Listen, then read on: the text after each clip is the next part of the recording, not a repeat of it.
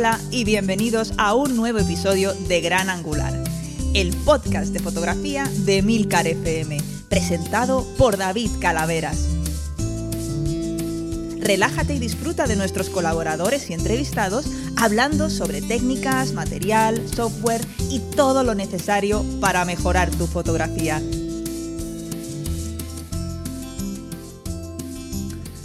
Hola a todos y bienvenidos al episodio número 52 de Gran Angular. Mi nombre es David Calaveras y bueno, ya sabéis que Gran Angular es un podcast dedicado al, tema de la fotografía. También sabéis, imagino los que nos seguís ya de hace algún tiempo, pues que tenemos ahora mismo tres colaboradores en plantilla, por decirlo entre comillas, fijos. Uno es Carlos Oliveras de Photoshopeando, que se dedica más que nada a hablaros de temas de software.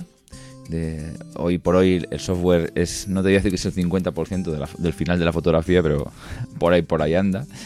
Eh, también tenemos a Rodrigo Rivas, eh, escritor y fotógrafo, de, sobre todo especializado en, fotografía móvil y fotografía de calle, que nos habla pues, de todos esos aspectos, además de publicaciones, de exposiciones, de cosas más de vanguardia eh, relacionadas con el tema de la fotografía. Y por último tenemos a los chicos de, de Fotolari, Iker y Álvaro. Álvaro ahora mismo está un poquito lejos, pero Iker no va a fallar a nuestra cita.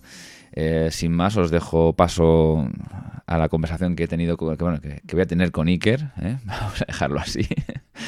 y, solamente pediros, si os apetece, que vayáis a iTunes y nos dejéis alguna reseña, porque la verdad es que últimamente no, no, estáis muy participativos y, hombre, os, os echo de menos. Así que, bueno, y si ya de cinco estrellas, pues lo agradezco un montón más. Eh, pues nada, conecto con Iker y espero que os guste el episodio. Bueno, hola Iker, ¿qué tal? Eh, tú no has escuchado la intro porque la he hecho un poco antes de grabar contigo, pero bueno, te he dicho que íbamos a... Ha aparecido por sorpresa. Ha aparecido por sorpresa, pero, pero bueno, ya estás aquí. ¿Qué tal, ¿Qué tal todo? ¿Cómo va?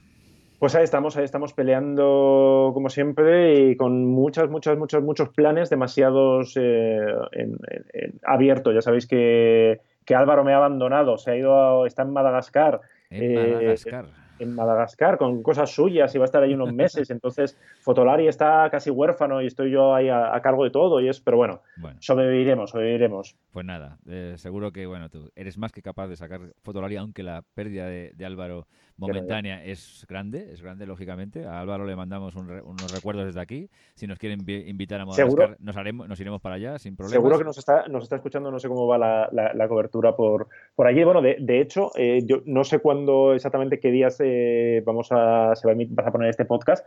Yo me voy a escapar para allí unos días en breve porque vamos a, vamos a hacer algún vídeo por allí, hacer algún, bueno, hacer nuestras cosas, pero, pero en versión africana, en versión Madagascar. O sea que no, no vamos a decir más porque esto no, Luego, si no sale por lo que sea, imagínate una decepción ¿no? de millones de personas esperando el vídeo de los dos youtubers más sexys y calborotas de África. Pero bueno, ya, ya os contaremos. Yo os veo, os veo, ¿eh? decir, con unas, lógicamente, con unas, con unas bermudas, con una sahariana, con un salacot, el casco este de los, exploradores africanos del siglo XIX, y un lemur por ahí, en vez de la llama, un lemur, ahí dando, dando vueltas por aquí. creo que tienes una, una, visión bastante así idílica de Madagascar, porque me ha contado Álvaro, es bastante, más, es bastante, más, jodido. Es bastante más jodido. Yo es que me, me quedo en la película Madagascar, está dibujos animados, y, bueno, en fin. Eh, no sé si me está metiendo miedo antes de que, antes de que vaya, pero bueno, me manda de vez en cuando unas fotos de unas arañas que son bastante más grandes que mi mano, y es como... Madre de amor hermoso, qué miedo, ¿no? Bueno, pues nada, en cualquier caso, eh, mándale recuerdos de nuestra parte y, bueno, pues nada, que vaya todo bien. Eh, oye, me gustó mucho el, en mi mochila este que publicasteis hace ya algún tiempo de Marta Bretó, esta fotógrafa de paisaje y naturaleza, que, que, luego me quejo yo del equipo que llevo encima y está pobre. Eso, eso te iba a decir, me pareció muy interesante porque eh, creo que lo comenté en su momento, que llevamos como mucho tiempo hablando del peso, ¿no? De no, las sin espejos son más ligeras y luego dices, ¿pero cuánto te ahorra? 300, 400 gramos, que oye, puede ser mucho, ¿no? Pero claro, luego escuchas a, Marta explicarte lo, explicar lo que lleva en su mochila, que tiene dos, una grande. Si no habéis visto el vídeo, vedlo porque realmente es muy... Todos estos vídeos a mí me parecen muy, muy interesantes. Son súper buenos, sí.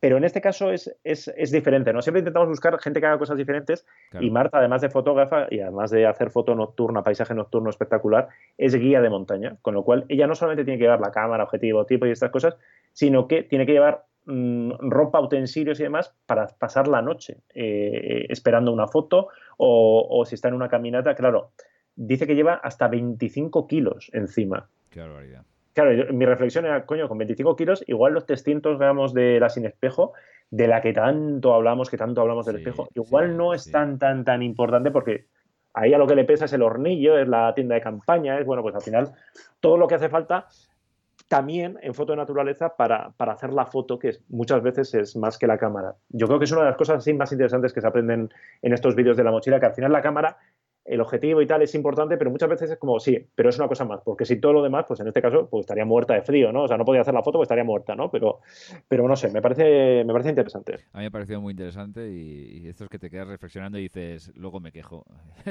pobre, mujer, pobre sois unos burgueses, sois unos burgueses. Totalmente, yo ahí con la, con la maleta con, con rueditas, voy para arriba para abajo y con el coche para arriba para abajo y, luego me quejo y está pobre cargando este, esta barbaridad y encima la, la de panzadas de andar que se tiene que meter. Sí, sí.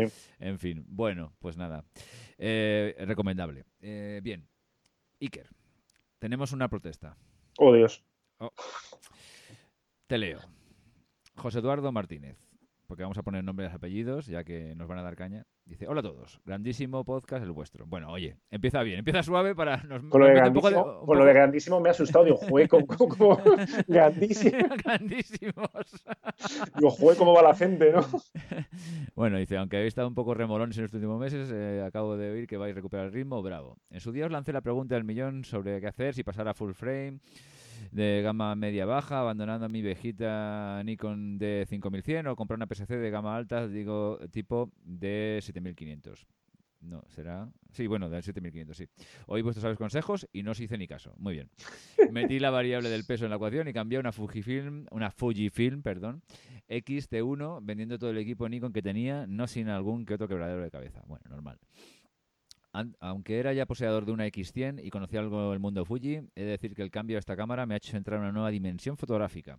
De ahí viene la cuestión que me gustaría lanzaros. Ya sé que es complejo abarcar todos los temas y marcas en un programa de una hora de duración, ahora menos, pero en un mundo más allá de Canon, eh, hay, un mundo más allá de Canon, Nikon, Sony. Ahí, ahí va el palito. Y es verdad. ¿Qué es lo que hace que no habléis tanto de estas otras marcas? Creo que la gama X de Fuji es dignísima. Así lo demuestran muchos fotógrafos documentalistas y veo que está relegada al cajón de las rarezas en los medios. Me gustaría saber vuestra opinión al respecto. Así que, mm, Iker, este, este, palo es para ti, ¿eh? yo ya tengo mis palos, a mí no me, no con tus palos. Yo quiero hablar de Fuji, pero no me dejan porque esto es un programa de Canon y, de Sony. Si siempre estáis hablando de Canon. Pero no, a ver. Es un, es un, es un, era, un, era un programa de Canon que ha, que ha, virado raramente a Sony sin saber ni por qué ni por qué no, pero bueno. A ver, en, por la parte que nos toca en Fotolari, hablamos de todo. El, mira, el otro día se nos puso, se nos enfadó mucho y de mala manera una persona, vamos a evitar nombres porque la cosa no acabó demasiado bien, porque decía que solo hablábamos de, en este caso, Nikon, Canon, Sony, que no hablábamos de, en su caso decía, de Pentax y de Sigma. Es como, joder, o sea, mira que no hemos hablado de Sigma, ¿no? Y de Pentax, bueno, es que Pentax ahora mismo tiene dos, tres cámaras en, el, mercado, más allá de lo que tiene Rico eh, de la GR. Y, pero yo creo que si hay un medio que habla de, de, estas cosas, y en, la, en, el anterior programa que repasamos la lista de, de lo mejor de 2017, había también eh, marcas más allá de. Había una Panasonic, por ejemplo, que muchas veces mucha gente no le hace demasiado caso a Panasonic, y, nosotros hablamos de eso, hablamos de Olympus y hablamos de, Fujifilm, hablamos mucho. Hmm. Hablamos, eh, seguimos las novedades, hemos probado todas las cámaras.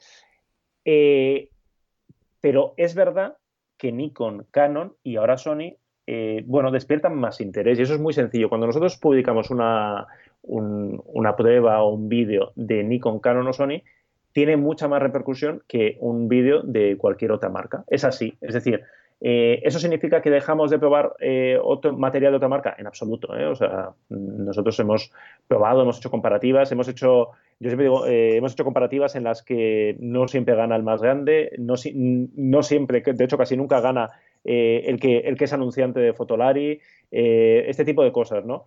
Entonces, bueno, yo entiendo lo que dice, pero ese sentimiento de sentirse ninguneado, algunos usuarios, a mí me parece un poquito peligroso porque nosotros que llevamos mucho tiempo, muchos años en, esto, ya lo he visto en otras marcas.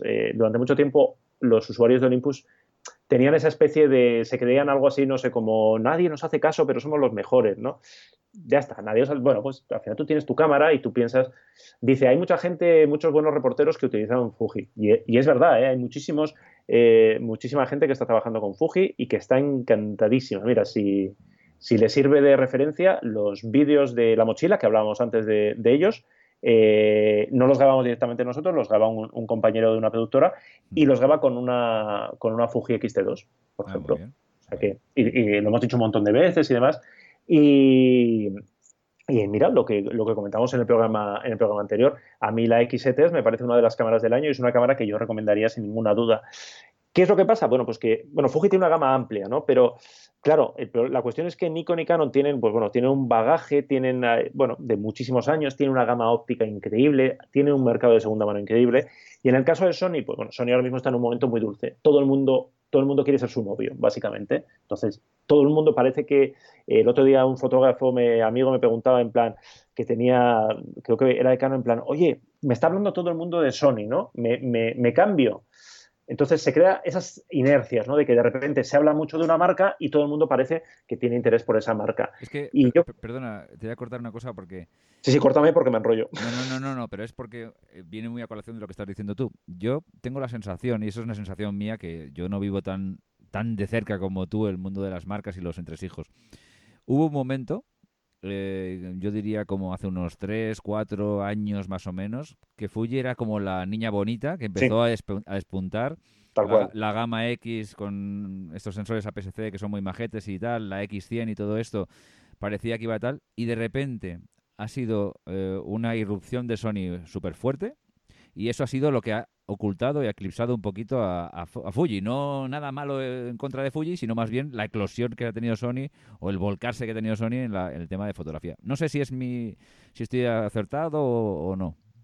Sí, sí, sí, te voy, a decir, lo mismo, que, en su momento ese papel lo tenía un poco de eh, Fuji como, como alternativa, ¿no? Al final, lo que estamos muchas veces discutiendo es, eh, no, no, en cifras de mercado, ¿eh? fíjate, en los últimos meses de, de 2017, eh, mercado de cámaras de formato completo, Sony llegó a ponerse por delante de, Nikon y incluso a liderarlo en eh, los últimos meses. O sea que, que, no hablamos de eso, pero sí hablamos de como de relevancia, ¿no? Lo que es, parece que hay la disputa por ese tercer puesto aspirante a, a, segundo puesto, ¿no? Si Canon es el primero, Nikon es el segundo, pues hay siempre hay una marca que está en la tercera que quiere dar el salto al segundo. Y yo te diría que hace unos años, quien, quien se acuerde, quien, quien tenga más, más, años o que lleve más tiempo en esto, se acordará que Olympus también estuvo en ese papel. Durante un tiempo, Olympus, cuando hacía cámaras reflex incluso, bueno, jugó a, a querer ser la nueva Nikon, tendiéndose querer ser la nueva Nikon como tener, tener este papel. Entonces, yo entiendo ¿eh? lo que dice de, pero al final, ¿qué más da lo que, eh, lo que, lo que hable? ¿no? Si él está contento con su cámara. No, sí, porque es verdad, esa sensación de, no hacen caso a mi sistema, tal. Al final lo que, lo que los eh, fotógrafos, lo que los usuarios necesitan es que la marca haga caso a su sistema. Y que en el caso de Fujifilm, pues que tenga, yo qué sé, que tenga un servicio técnico que funcione en condiciones, que los tiempos de respuesta sean buenos, que saque las ópticas que les están pidiendo.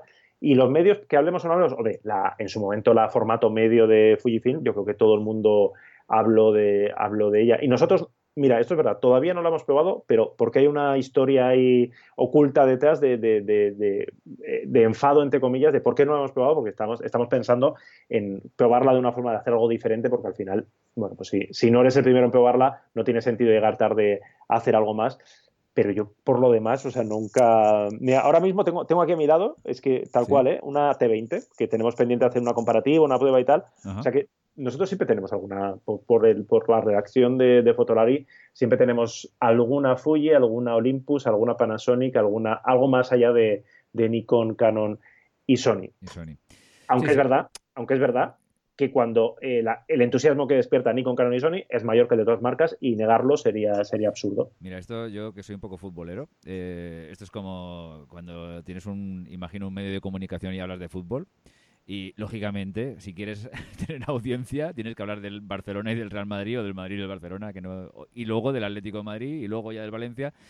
Y hombre, hay algunos equipos que lógicamente hablarás menos. Y a veces dice la gente, hombre, ¿qué tal? Es que yo soy del Rayo Vallecano y no habláis de. Ya, bueno, hombre, no, digo, no estoy equiparando a Fuji con el Rayo Vallecano, ni en un sentido ni en el otro, pero, pero es que es verdad, es que hay cosas que demandan más atención, hay más usuarios y con lo cual, lógicamente, es, es lógico. Pero eh, lo que quiero que, lo que creo que quería decir eh, José Eduardo es que, hombre, que de vez en cuando hablemos de Fuji y mira, yo creo que en el último programa también hablamos un poco de la Fuji y eh, hoy estamos haciendo mención para que veas que hacemos justicia y seguiremos hablando de Fuji porque es una marca interesante, es una de las cuatro, cinco, seis marcas más importantes que hay ahora mismo en el mundo de fabricación de cámaras, yo diría, así más o menos a bote pronto, o sea que ahí seguiré. Y, de ópticas, eh, Fuji es muy... de entrada, eh, yo creo que muchas veces se nos olvida a todos la dimensión de las empresas que hay detrás. Fujifilm ahora mismo es eh, como marca, como empresa, de las más grandes. yo creo que ahora mismo Fujifilm se podría comprar Nikon y un par de cosas más sin despeinarse. ¿Por qué? Pues porque su parte fotográfica digital es, es muy pequeñita comparado a otros negocios que tiene eh, incluidos, por ejemplo, eh, ópticas de televisión, ópticas de formato medio. Las ópticas de Hasselblad las hace Fuji, por ejemplo, de Fujinon.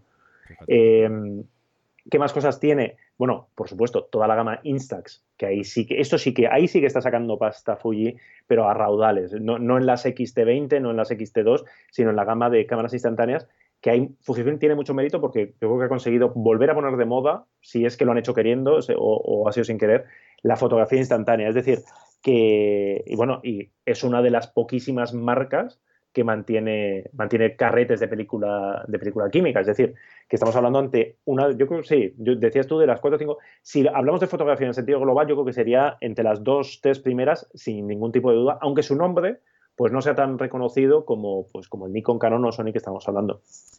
Totalmente de acuerdo. Vamos a cambiar el tercio, si te parece, Iker, y vámonos a ir a un tema. Y vamos a criticar a Fujifilm ahora. Y vamos a criticar a Fujifilm. que somos y hablar así, de Sony. Somos así de cafres. No, vamos a dejarnos un, por un momentito de cacharrillos y vamos a hablar de un tema que habéis publicado en Fotolari y a mí me, ha tocado la fibra sensible, que es eh, una noticia que dice: Inmobiliaria busca fotógrafo. Dos puntos. Ocho horas al día por 450 euros al mes. Esto, lo publicamos hace, hace ya un, tiempo.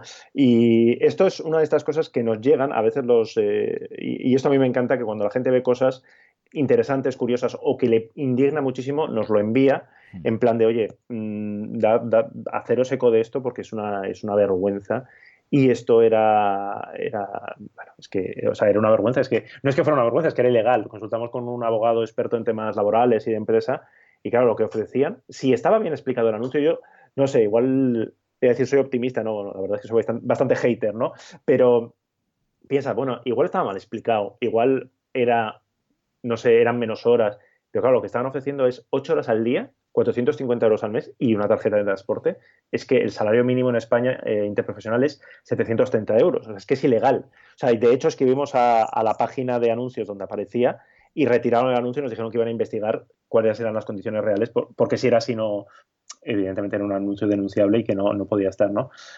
Pero bueno, yo creo que el problema es que no es algo que sea, es decir, nos escandalizamos y es una vergüenza y todo el mundo se puso de muy mala leche, yo el primero, pero yo creo que no es ni una excepción ni algo que solamente, bueno, tú conoces mejor que nadie el sector de la fotografía inmobiliaria, seguro que tú nos puedes contar Mira, yo, eh, cómo de real es esto, ¿no? Yo he trabajado para varios sectores dentro de mi sector, por decirlo de alguna forma, porque el, trabajo de interiores y arquitectura pues abarca, claro, uno dice siempre, arquitectos, arquitectos en su día era un sector bollante donde había mucho trabajo y entonces ya se manejaban unos presupuestos estratosféricos y entonces, bueno, para pagar un fotógrafo lo que casi lo que pidiera pues era una cosa bastante sencilla, pero de un tiempo a esta parte mm, la crisis, eh, los arquitectos todos poniendo cafés, etcétera, etcétera, pues pues la verdad es que para trabajar para arquitectos ha sido cada vez más complicado, ¿no? Entonces, hay algunos que siguen trabajando y tienen mucho éxito y te pagan y tal, pero bueno.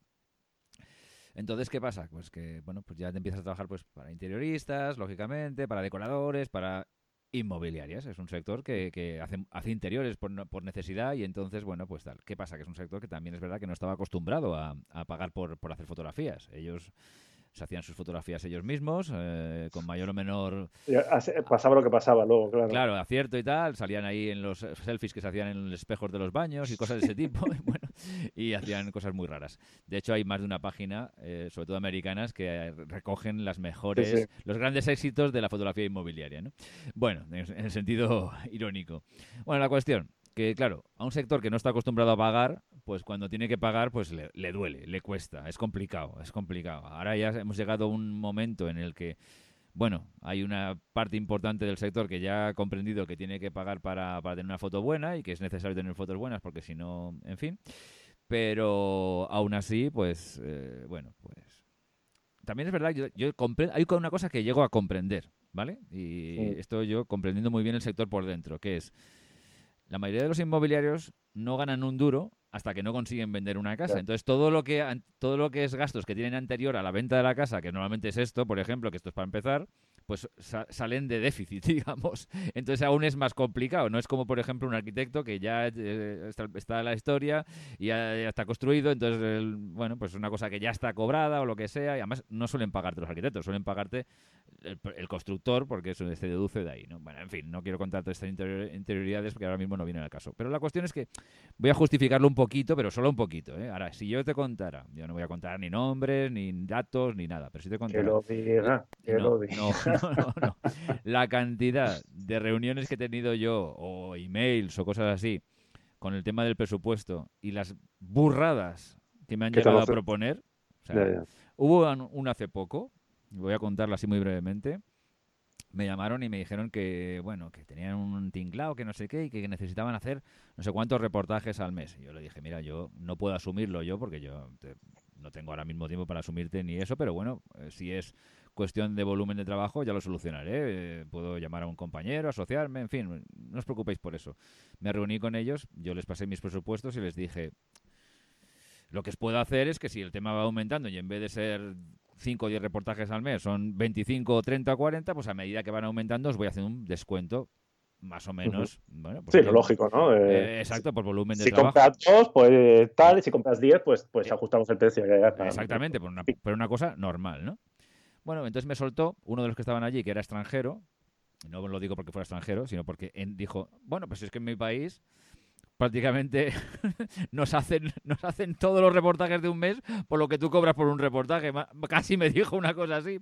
Así que, macho, y yo dije, así, ah, pues bueno, pues nada. Pues, pues, le dije, le dije, no, no, le digo, mira, tráete al chico de tu país que te haga los reportajes y lo tenéis muy fácil. Claro, es que, hombre, a ver, o sea, yo qué sé, yo no, yo tampoco creo que abuso, ¿no? Yo intento ser lógico y proporcional al trabajo que hago y la gente no suele quejarse. Eh, en fin, la cuestión. O sea, es un sector que está bastante complicado y pretenden, pues eso, pues sí, pues una cosa así, que, mm. que, te baje, trabajes por, por niveles infrahumanos. Yo, la, la verdad, me, me, cuesta mucho sentir la mínima empatía por el sector inmobiliario, y, eh, teniendo, teniendo en cuenta lo que, lo que ha pasado en España, ¿no? La, toda la burbuja, la crisis y el papel que, que, han jugado. Pero claro, es que aquí estamos hablando de una cuestión ya directamente de legalidad laboral. O sea, es que lo que ofrecía esta gentuza es que era ilegal. O sea, es que no, no era poco, no, es que era ilegal. O sea, era 450 euros al mes por... Es que, que luego, luego hacemos, o sea, mucha gente dirá, lo peor de todo, lo peor de todo, es cuánta gente se ha apuntado a esta oferta. Ese es el problema. Bueno, pues que, que, que, como las cosas están como están y al final hay que pagar la hipoteca, pues eh, más o menos todo el mundo intenta no, no, no. A ver, mira, eh... sobrevivir y montárselo como puede y, y no sé, ¿qué, ¿qué, vas a decir? ¿Qué vas a criticar a la gente que lo haga? Ya, pero es que, amigo, eh, a mí aquí eh, la, parte culpable yo tengo muy claro quién es la parte culpable. Que luego, en plan, si nadie lo hiciera, no lo harían, vale. Eso es un, una segunda fase. Pero quiénes son los responsables en este caso, además de forma legal, yo lo, lo tengo clarísimo. Hombre, pr primero lo que tú has dicho en principio es claro, que es, es una cosa que es ilegal porque está bajo, por debajo del salario mínimo, ¿vale? De acuerdo. Después mm, a ver, en todos los sectores, porque esto no es original de la fotografía, sino en todos los sectores siempre hay un tío que rompe el mercado, ¿no? O sea, el típico que de repente dice, ¿cómo puedo hacerme aquí lugar tal? Pues en vez de ponerme... El John ¿no? Le podemos llamar el John Nuo del... El John Nuo del, sector. del sector. Dice, ¿cómo puedo hacer esto? Pues en, vez de estarme eh, centrándome en tener una calidad extraordinaria, estudiando y haciendo mucha esta experiencia y tal, no, pues yo cojo, lo, lo pongo a 25 euros el reportaje y me hincho a hacer reportaje. ¿Qué pasa? Que ese tío tampoco termina triunfando porque al final un tío que trabaja así termina harto y, por, cuatro duros que no le van a ella a, ser rentable nunca. Esto, esto hablaba hace poco en, un podcast que estuve escuchando, Joan Boluda, que es un experto en marketing, supongo que vosotros, muchos de vosotros lo conoceréis, y decía, si es que es verdad, estaba hablando más del tema de fotografía, y decía, siempre hay un tío que rompe el mercado en cualquier sector que busques, y hay un tío que rompe el mercado y que al final se, se renueva por otro, se renueva por otro y tal, y al final esto es una cosa muy normal. Yo A mí muchas veces me lo han dicho, oye, es que tenemos tal tío que nos trabaja por más barato, pues coño, pues seguir con él, ya está, no hay ningún problema, ya buscaré otro que, aprecie lo que hago yo. Claro, sí, eh, lo que pasa es que es verdad que es tentador, sobre todo gente muy joven que empieza y tal, y bueno, pues ya está. Y el sector inmobiliario, eh, yo te voy a decir una cosa, y esto entre tú y yo, ya que no nos escucha nadie. Fíjate, eh, yo también pienso un poco lo mismo en, alguna, en algún sentido, en, algún, en otro sentido pues eh, soy más neutro, pero hay mucha diferencia entre las grandes inmobiliarias, no las grandes inmobiliarias, las que mueven grandes cosas, digamos, que construyen o que promueven o lo que sea tal y cual, y luego el inmobiliario andar por casa, que es un chaval, un tío, un señor, una señora o lo que así, que hace su trabajo mejor o peor, ¿vale? Em, curiosamente, este señor que es de andar por casa es más sencillo y tal igual, te aprecia y es capaz de pagarte más que la gran inmobiliaria que lo único que busca es eso, pues un, señor arrastrado, eh, yendo todo el día haciendo 25 reportajes de cualquier forma y porque ahora se está de moda por contratar fotógrafos inmobiliarios y hay que hacerlo y tengo que tener uno, si no, pues, punto. Pero bueno, mm. en fin. Bueno, ya está, ya ha soltado el rollo. en fin, pasemos a otra cosa, Iker. Que nos ponemos muy reivindicativos, nos ponemos la boina roja con la estrella y ya. Uy, yo rápido, ya sabes, ¿eh? ya mal asunto. Te monto un sindicato aquí de podcasters en nada. Oye, una cámara que, ha salido nueva eh, hace algún tiempo, unos pocos días o semanas, es eh, la Panasonic, la Lumix GH5 Hoy estamos de, marcas alternativas, ¿eh? como veis, ahora pasamos a Panasonic para, que, para, hacer un poco del postureo. No, es interesante porque es una... La eh, GH5S. S, perdón, sí, porque la GH5 ya existía, ¿no? Ya existía, ya existía. Entonces, ¿qué, qué, trae, ¿qué aporta esta cámara nueva con respecto a la GH5 anterior? A ver, esta, esta, cámara, esto es la pregunta que tenía que responder la Álvaro, que, que no puede, claro. porque es una cámara muy muy totalmente pensada para vídeo profesional. Es decir, esta cámara para un fotógrafo no tiene ningún sentido. y no, lo digo yo, ¿eh? lo, lo, explica la, misma marca. Es decir, eh, tenemos la GH, por, por, por, situarnos, tenemos la GH5, que es un modelo híbrido que sirve para foto y para vídeo. Tenemos la G9 especializada para foto y ahora tenemos la GH5S especializada para vídeo. Y fíjate, o sea, hay dos datos curiosos de esta cámara que, lo explican. Primero es que tiene un sensor de 10 megapíxeles, que dices, oh, ¿por qué tampoco? Bueno, muy sencillo, porque es una cámara que también está optimizada para trabajar con sensibilidades muy altas. Entonces, ya sabemos, menos resolución, sensor, en este caso no es muy grande, son micro 4 tercios, pero bueno, con 10 megapíxeles consigue unos resultados que yo los he visto, lo comparaciones con la A7S2, que en teoría es la mejor cámara de vídeo para trabajar con poca luz. Y oye, muy, muy, muy bien, ¿eh? Y luego tiene otra cosa que ha mosqueado a muchísima gente. Bueno, cuesta 2.500 euros el cuerpo, que eso también mosquea a mucha gente. Pero sobre todo es que le han quitado el estabilizador de cinco ejes del cuerpo, que es dice, ¿cómo? O sea, pero si ahora mismo todo el mundo, hasta Fujifilm, dice que va a poner un estabilizador de cinco ejes en el cuerpo a su, a su futura cámara, ¿no? Eh, sorprendente, sí, sí. Bueno, lo han hecho eh, explicado por, por, gente profesional de vídeo. Básicamente, eh, la razón oficial es porque eh, dicen que en el sector profesional no hace falta porque todo el mundo trabaja con, estativos, con un, gimbal, con un, tipo de, con la cámara, es decir, que nadie va con la cámara en la mano sin más, con lo cual ese estabilizador no aportaba nada. Ese estabilizador, aparte, el sensor es nuevo, es un sensor de multiaspecto que trabaja lo mismo a 16 novenos que a 17 novenos, que a 3.4 o que a 3.2 y por lo visto ese sensor era incompatible con, de momento, lo es la tecnología actual, con un sistema de, estabilización. Una cosa curiosa, por cierto, de este sensor es que se rumorea que es, de, que es de Sony, que está fabricado por Sony y muy posiblemente, como la mayoría de los sensores a día de hoy, esté fabricado por Sony. Para que la gente se haga un, cuando hablaba, pues pensando un poco en esta persona que hablaba de la competencia, de que nunca hablamos de, estas marcas y tal. Mm. Muchas veces esta cosa de las marcas es cosa nuestra porque las propias marcas se venden componentes entre ellos sin ningún problema y Sony vende sensores a Nikon y vende sensores a Panasonic para hacerse la competencia a él mismo. Es decir, esta cámara va a por la, 7 a, por la A7S2 y lleva un sensor de Sony. O sea que es... Pero bueno, sí, es una cámara que, que a los fotógrafos pues, nos puede dejar así un poco de, ¿pero esto qué es? Pero que dentro del mundo del, del vídeo profesional, de documental y tal, la gente está muy, muy entusiasmada. Esto de las marcas, está, está escuchando con atención de la cámara. Me, ha llamado mucha atención ahora comentar un poco de la cámara, pero no quiere que se me pasara. Esto de las marcas es lo que tú acabas de decir, acabas de dar con el clavo. Muchas veces somos nosotros mismos los que nos creamos estas historias, tipo club de fútbol.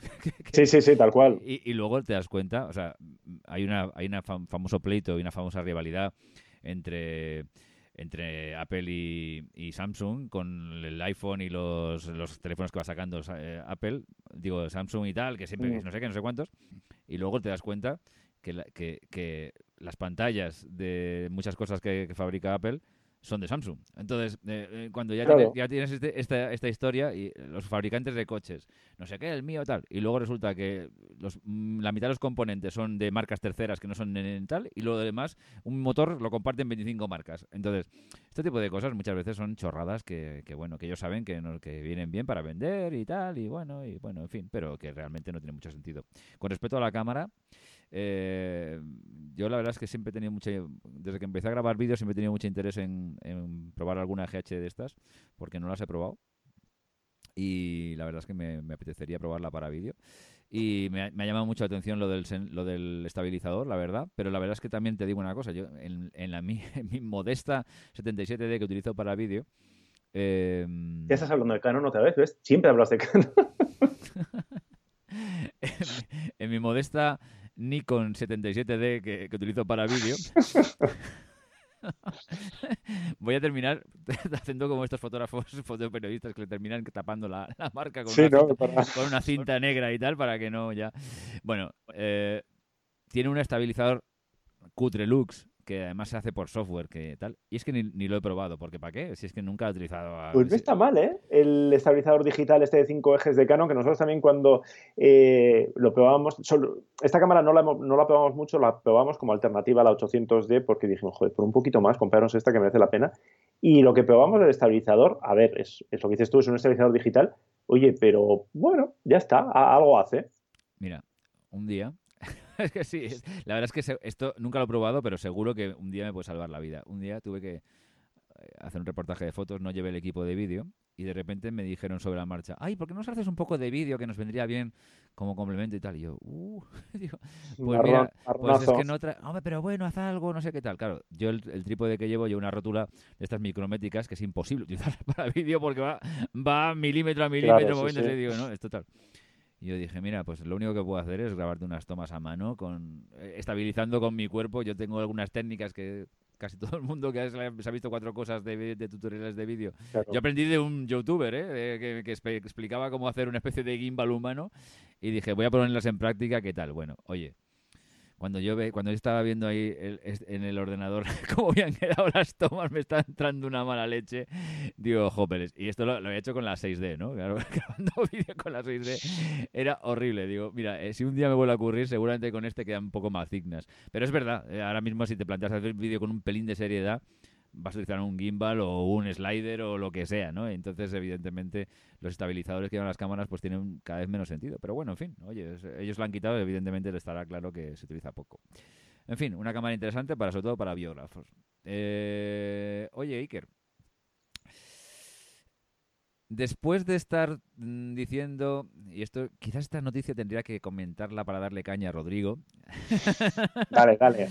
Pero te la voy a comentar a ti. Eh, dice en Fotolari, el iPhone vuelve a arrasar en Flickr durante 2017, pero las mejores fotos del año han sido hechas con cámaras como Dios manda. En fin, o sea que al final estamos en las mismas de siempre. Con cámaras de verdad. Además, cuando escribimos esto, yo estaba pensando en Rodrigo para, para fastidiarle, en plan, con cámaras de verdad. con, con cámaras que usan los fotógrafos de verdad, no tanto móvil, tanta tontería.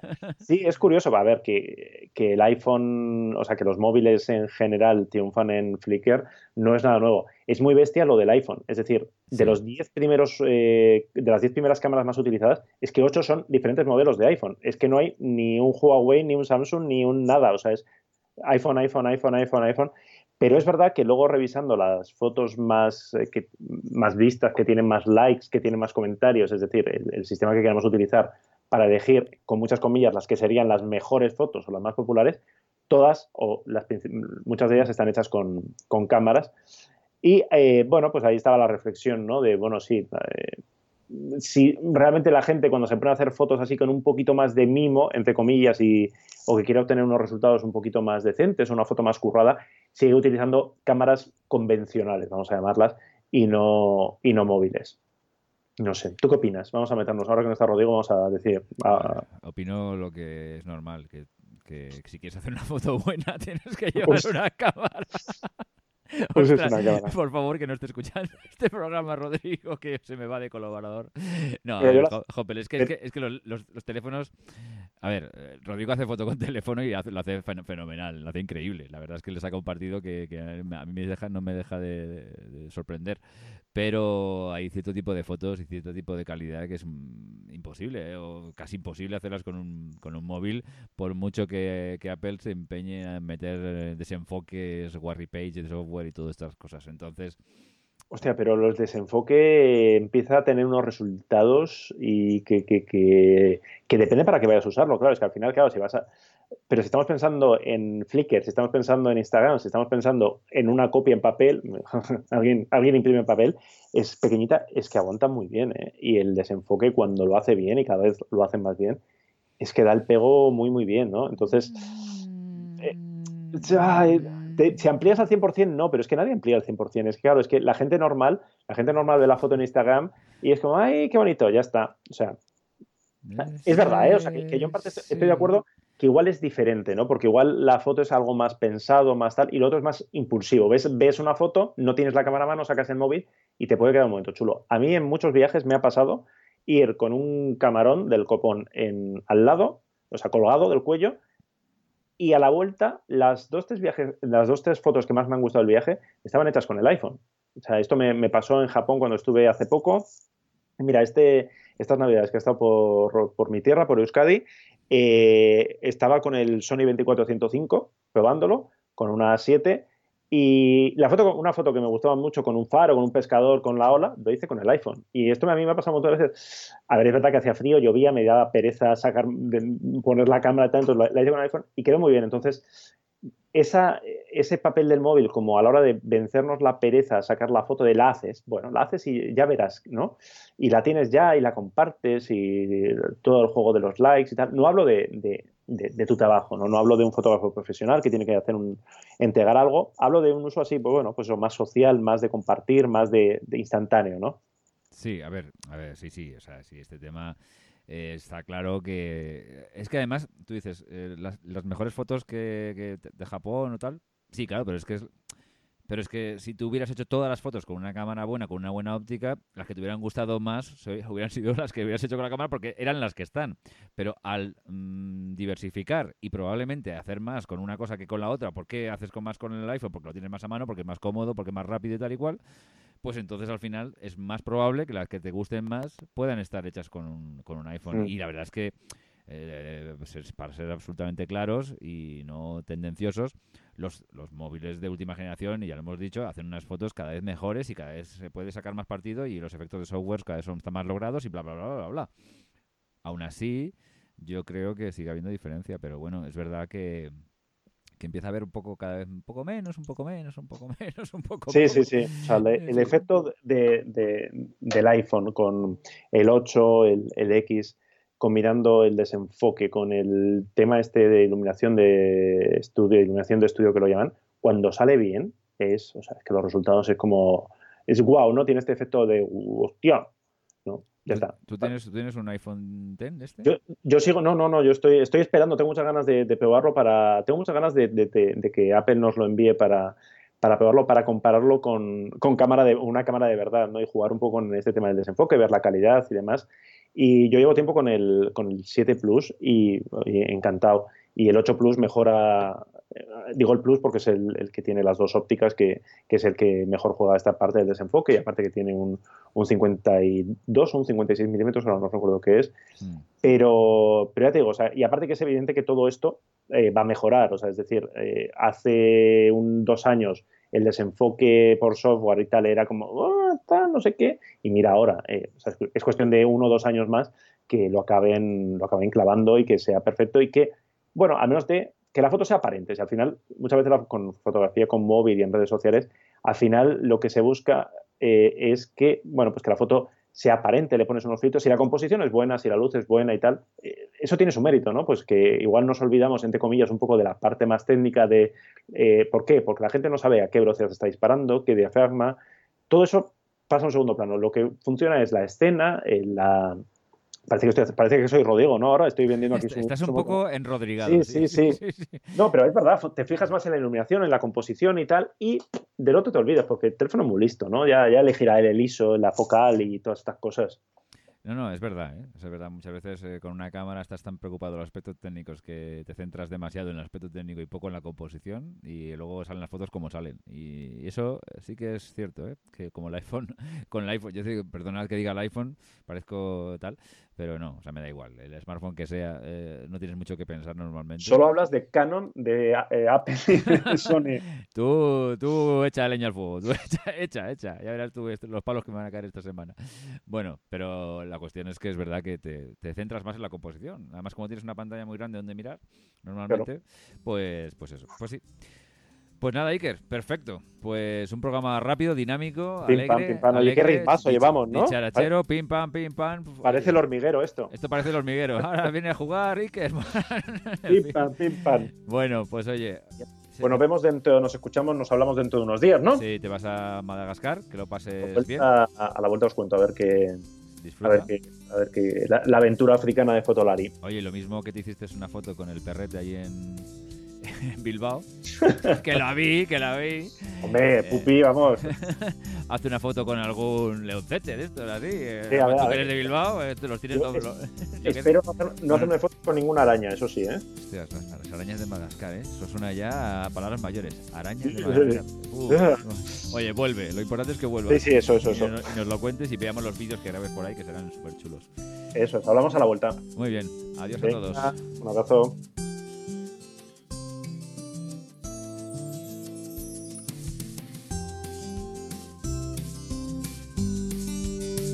Gracias por escuchar Gran Angular, el podcast de fotografía.